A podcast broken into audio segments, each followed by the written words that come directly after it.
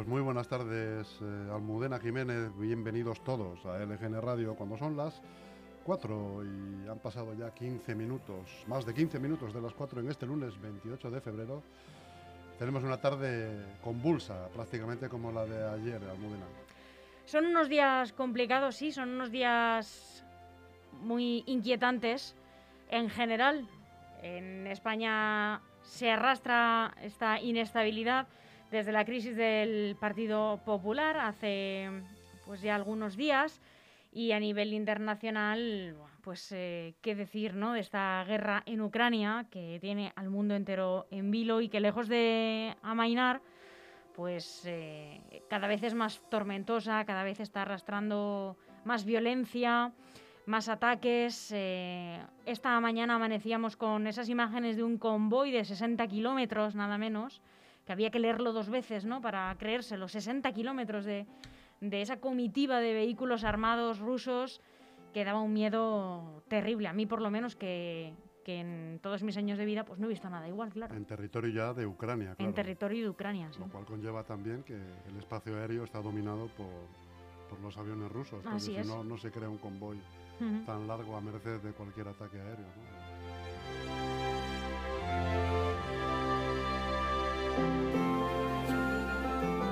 Amanecíamos también con, esta noticia, Chus, de que Rusia bombardeaba la sede del gobierno ucraniano en Kharkov y se prepara también para rodear Kiev ya con decenas de tanques. No les para nada ni nadie.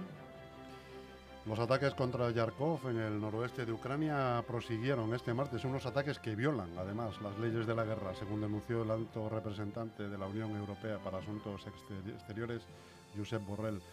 Tras hablar con el ministro de Exteriores de Ucrania, Dimitro Kuleva, el gobernador regional Oleg Signegubov aseguró que los proyectiles impactaron contra la sede del gobierno local y, y acusó a Rusia de usar armas pesadas contra la población civil. Pues sí, al mismo tiempo el ejército ruso rodea con vehículos blindados, misiles y artillería Kiev, Kharkov, Odessa, Gerson y Mariupol. Las imágenes del satélite de la empresa estadounidense Maxar captaron la pasada noche esta columna de la que hablábamos, esta comitiva de más de 60 kilómetros que no alcanza, por lo menos mi cabeza, a comprender esta longitud ¿no? de tanques rusos en dirección a la capital ucraniana.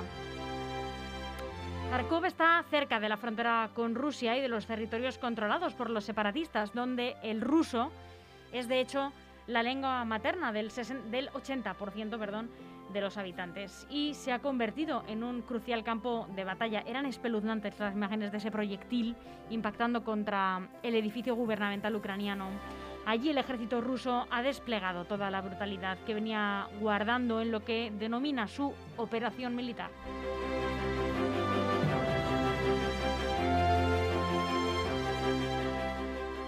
Bueno, está habiendo reacciones almudena en toda Europa, en todos los ámbitos, además europeos, en todas las instituciones, tanto económicas como institucionalmente.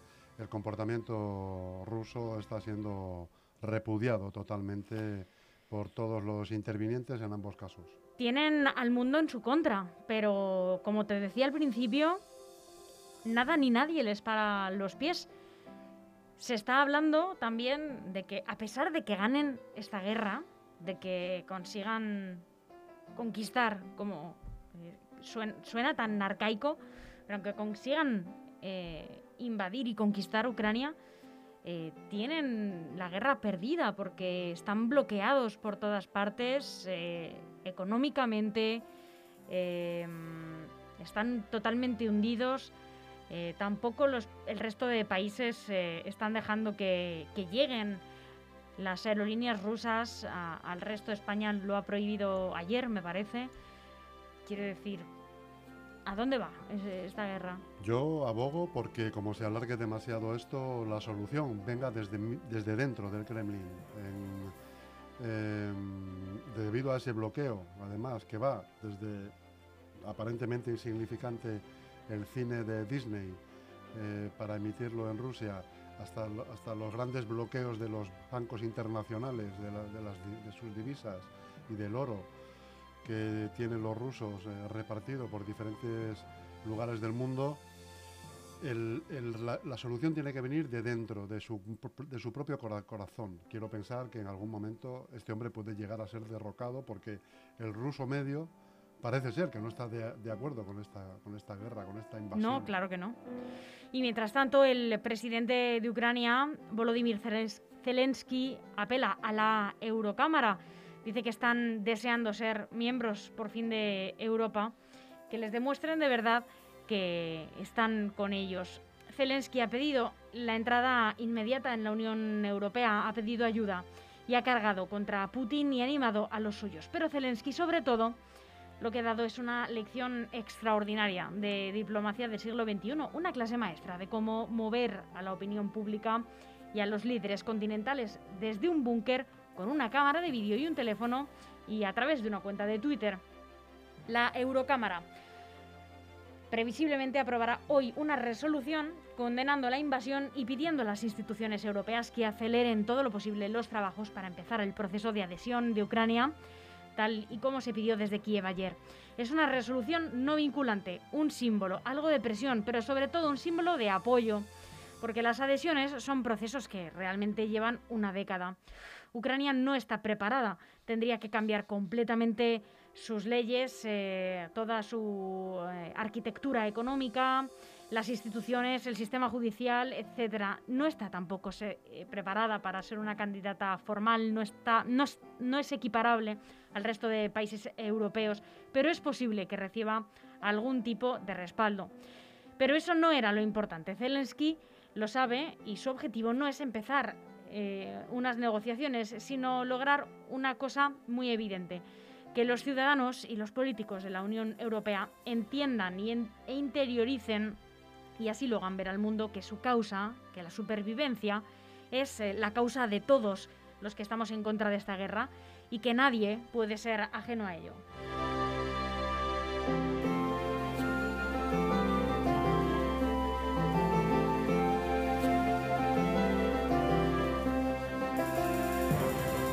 Y cambiamos de tercio y hablamos de política nacional, Chus. Pues sí, porque siguen las aguas revueltas eh, bajando por Génova y no sabemos hasta dónde pueden llegar, si serán aguas que lleguen al mar o se queden estancadas. Eh, la verdad es que Ayuso carga otra vez contra Casado con virulencia, además por intentar destruirla y pide expulsar del Partido Popular a quienes participaron en la campaña contra ella. Todo esto, cómo hemos llegado a, semejantes acusaciones. Por eso creo que todas las personas que en lugar de haberse dedicado a trabajar por el partido y por España se han dedicado a intentar destruirme a mí, creo que tienen que ser apartadas. Pero eso es una cuestión que tendrá que decidir el partido. Yo no voy a ser un problema en esto porque no estoy ni con heridas abiertas, ni con venganzas, todo lo contrario. Yo lo que quiero es que me dejen trabajar en la Comunidad de Madrid como siempre, que pronto Alberto Núñez Feijó presente la candidatura, dé un vuelco al partido y yo desde mi sitio, que es la Comunidad de Madrid, seguir siendo, que para mí es lo más importante que he hecho en toda mi vida y que haré, seguir siendo un gobierno que dé respuestas a los ciudadanos. No, no estoy pidiendo eso, estoy pidiendo simplemente saber dónde salen esos anónimos, cómo se pueden filtrar datos personales de empresarios que se acercan a la Comunidad de Madrid para ayudarnos. Bueno, pues Isabel Díaz Ayuso se ha convertido en la protagonista de la Junta Directiva Nacional del Partido Popular. Ella no va a dejar eh, las cosas como están. La presidenta de la Comunidad de Madrid ha cargado duramente contra la dirección de su partido y ha pedido expulsar a todos los que hayan formado parte de esta campaña contra ella, según fuentes internas del conclave popular. Dice que no cree en las heridas cerradas en falso. Así lo ha enfatizado porque se ha hecho lo imposible por echarla de la política, dice, y por destruirla además en lo personal. Para Ayuso, todo lo ocurrido en torno a los negocios de su hermano, Tomás Díaz Ayuso, y las acusaciones de Casado son hechos muy graves que para volver a ganarle, ganarnos la confianza de la opinión pública Habrá que investigar y expulsar a sus autores y saber, además, ha añadido, por qué un estúpido anónimo acaba en forma de SMS en los teléfonos de nuestros adversarios políticos.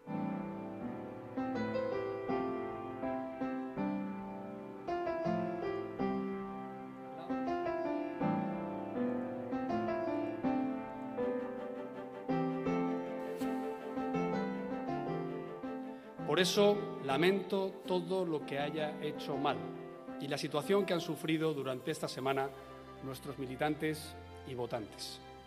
Y también siento, tengo que decirlo, la reacción que he tenido que sufrir, que es inédita en nuestra historia democrática y que creo sinceramente que no merezco, ni merecería ninguno de vosotros. A pesar de todo, cada día al frente del partido ha sido un honor. He sido muy feliz representando a esta gran organización, porque creo que haciéndolo estaba prestando el mejor servicio a España. Siempre he antepuesto los intereses del partido a los míos y he intentado trabajar de forma seria, leal y constructiva. Tengo la conciencia muy tranquila, llena de agradecimiento, sin rencor ni frustración.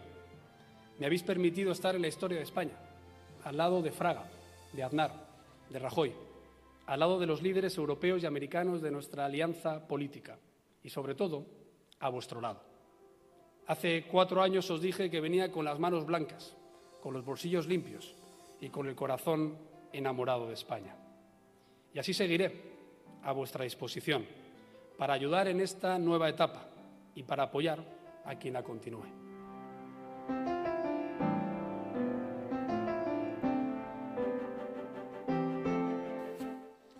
Bueno, pues Almudena, sin duda se puede decir eh, que la presidenta Ayuso en estas declaraciones ha sido de todo menos institucional.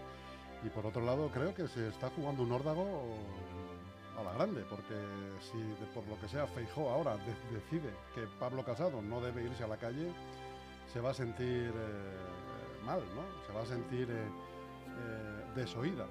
Entonces, probablemente, efectivamente, sea una herida cerrada en falso. Y ya ha dicho que no cree en ellas. Yo creo que mm, hoy mismo decía Alberto Núñez Feijóo, ahora lo vamos a escuchar, aunque no exactamente esa declaración, que Isabel Díaz Ayuso era uno de los grandes activos de su partido y creo que no va a cometer los mismos errores que la anterior directiva del partido, que Teodoro García Gea y que Pablo Casado. Yo creo que no va a seguir los mismos pasos. Pero bueno, como dicen los políticos que siempre se sientan en esta mesa y que siempre me repiten uno tras otro, no tengo una bola de cristal. ¿Expulsará a Feijo a Casado del partido? Esa es la gran pregunta. Yo eso sí, estoy segura de que no. Con lo cual desoirá la petición. Claro, claro que sí. De Isabel Díaz Ayuso. No sé si es un buen comienzo ese. Sí, porque además sería darle a ella un, un poder que francamente no tiene.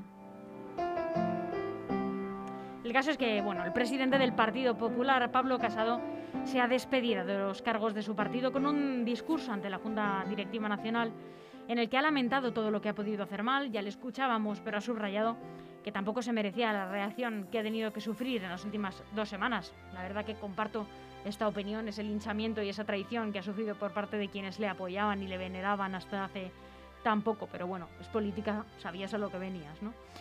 Casado ha expresado su, su lealtad a Alberto Núñez Feijóo, previsible, próximo presidente del Partido Popular, de una manera algo velada, como escuchábamos, en un discurso de 11 minutos que ha terminado con una ovación de los más de 400 miembros de esta Junta Directiva Nacional puestos de pie. Casado ha asegurado que seguirá a disposición del partido y apoyará a quien esté al frente de este proyecto a partir del próximo Congreso.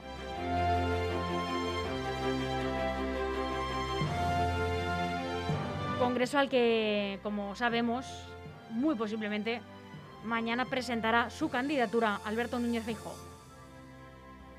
Y le he pedido al secretario general del Partido Popular de Galicia que convoque, y lo haga hecho ya, una junta directiva del Partido Popular de Galicia para mañana a las 17.30 en Santiago de Compostela.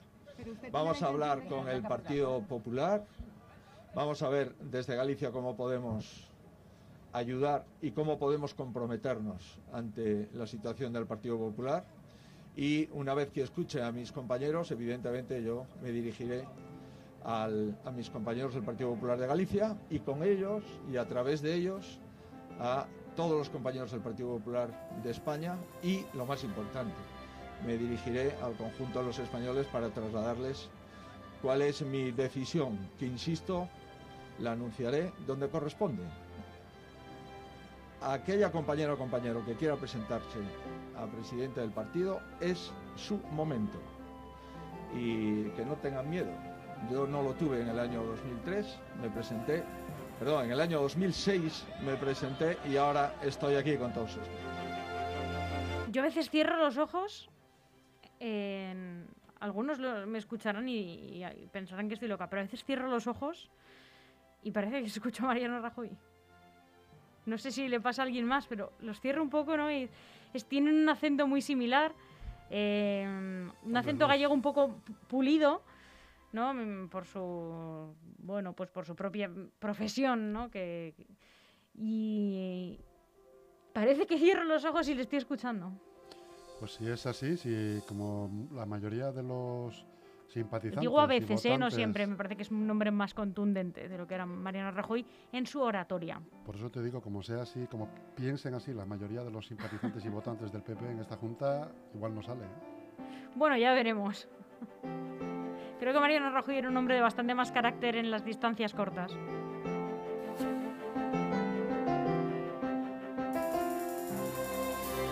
Hasta aquí este redacción abierta en este primer día del mes de marzo. Chus Monroy.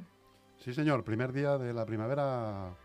eh, ¿Eso te lo has inventado tú? No, no, no, es cierto, hombre. Es cierto, La pues viene una ola de frío. Meteorológicamente, De aquí te espero. hoy empieza la primavera. Ha sido un placer como siempre. Gracias a ti, Almudena.